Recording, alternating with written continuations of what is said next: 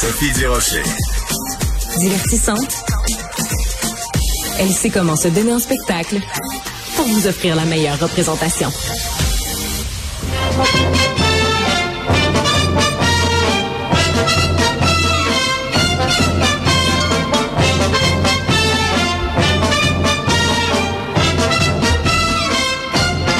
Eh oui! Eh oui, on parle d'Astérix aujourd'hui.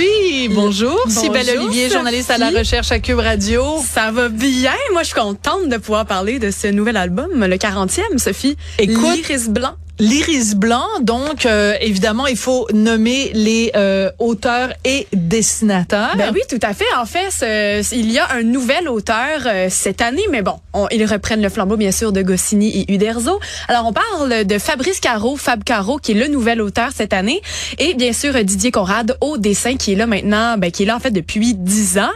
Et surtout, euh, les deux hommes, comme euh, Goscinny et Uderzo avant eux, ne se connaissaient pas.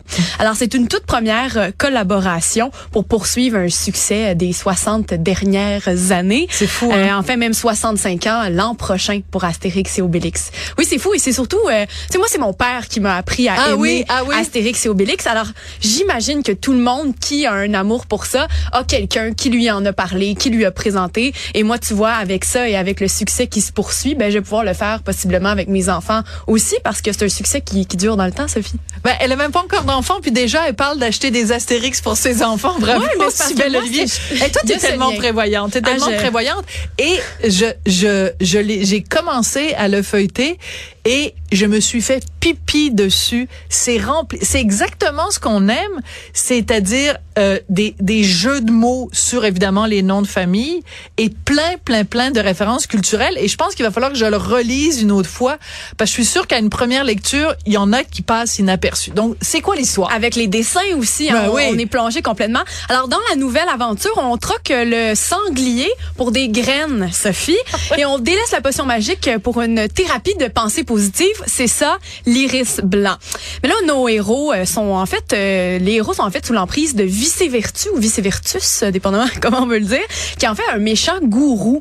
Donc dans ce livre, c'est un mélange de philosophes, de politique et des moqueries envers un peu toutes les personnes maintenant sur les réseaux sociaux qui parlent euh, de pensée positive et Ouais, qui ouais. veulent euh, qu'on soit dans le développement de soi. Le bien-être. Et là, on demande en fait à Astérix et Obélix d'être dans, dans, dans le développement personnel, d'être dans le positivisme. Me semble que ça fit pas bien ben avec vraiment. euh, nos Gaulois, Sophie. Alors, c'est comme si c'était.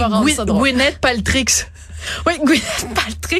Hey, moi, j'ai justement, là, comme toi, je, je vais, je vais me replonger dedans pour avoir la, la subtilité des calembours que Goscinny Ah amenait oui. avant. Et je pense que c'est ce qui va plaire vraiment aux amateurs parce qu'il y a un retour en arrière, mais on est tout de même ancré vraiment dans dans dans ben, dans l'actuel parce qu'on parle aussi euh, du CGV, hein, Astérix Obélix, euh, donc vont l'utiliser, qui est en fait le char à grande vitesse, référence au TGV bien sûr. Et donc ils vont rencontrer des nouveaux personnages. Alors voilà, la zénitude pour les Gaulois, euh, c'est toute une nouvelle, euh, toute une nouvelle en fait. Et là, euh, bon, c'est euh, encore une fois un gros titrage. En trois jours seulement, ils ont imprimé à peu près 1,2 million d'exemplaires. Ah, ben, pas à peu près, ils ont imprimé 1,2 million Wow. d'exemplaires.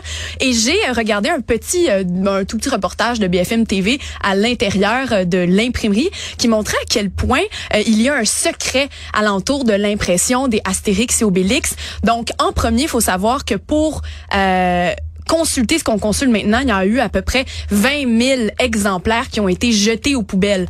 Pourquoi? Parce que l'imprimerie roule en continu parce qu'il faut imprimer 1,2 million. Alors, ces 20 000 exemplaires sont euh, permettent en fait de calibrer les couleurs. Ah. Mais s'il y a un peu trop de rouge là, ben les bleus seront pas beaux. Et il y a toute ce- cette minutie là derrière la production, ce qui fait que ben il y a 20 000 exemplaires qu'on ne verra jamais, qui ont permis de donner avec exactitude ce qu'on voit aujourd'hui dans les couleurs. 20 000 quand même, c'est pas c'est rien. beaucoup, mais c'est ce que beaucoup d'auteurs espéreraient vendre. espérait hein. vendre, puis même encore au Québec, euh, quand on vend 5000, c'est un, c'est un, c'est un excellent vendeur, là. Mais, euh, mais, euh, mais si c'est pour arriver à la perfection, Ben, euh, c'est pourquoi ça, pas? tout à fait. Et donc, euh, surtout, les, les auteurs ont parlé de, de commençaient de chausser les pointures que, que sont euh, Goscinny et Uderzo.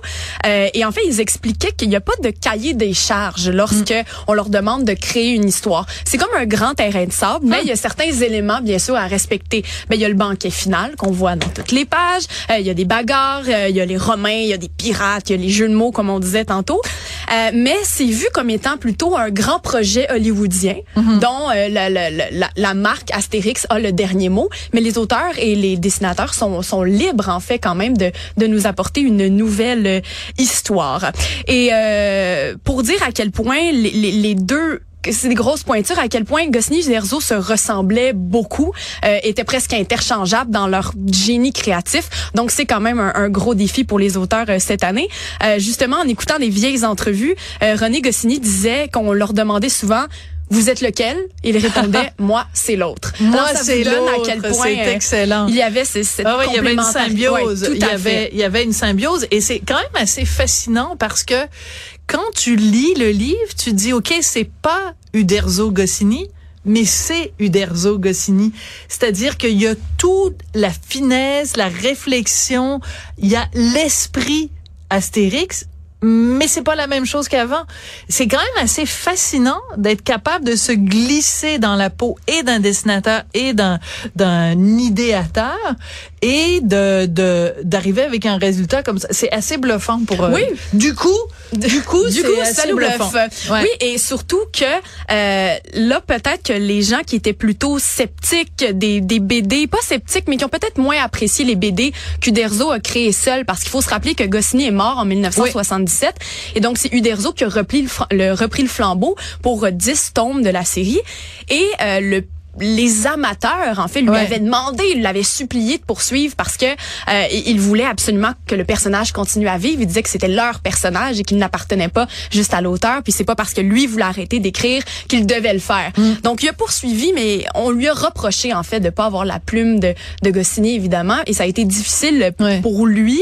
Et finalement, ben euh, c'est quand vraiment il a, il a cédé les droits et que d'autres se sont réappropriés l'écriture que là il y a, il y a cette espèce de d'engouement qui est revenu, comme tu le disais, avec la précision dans dans euh, dans, dans les blagues et tout ça, ben là peut-être que là les gens vont être beaucoup mieux servis maintenant qu'ils l'ont été pour les dix tomes euh, du Derzo avant. Bien sûr, il y en a eu d'autres entre les deux, mais cette période-là, ben bref, je pense que tu te réfères vraiment euh, au original. Oui, oui, c'est ça, c'est tout à fait ça que je voulais dire. Euh, je veux juste raconter une blague parce que moi je la trouve hilarante, mais peut-être les gens vont dire que non, pourquoi ça la fait rire du rocher est complètement euh, déconnecté? Mais bon, euh, à un moment donné, il y a quelqu'un qui chante, puis là il chante "Ne m'appelez plus jamais Gaulle, c'est ma dernière volonté."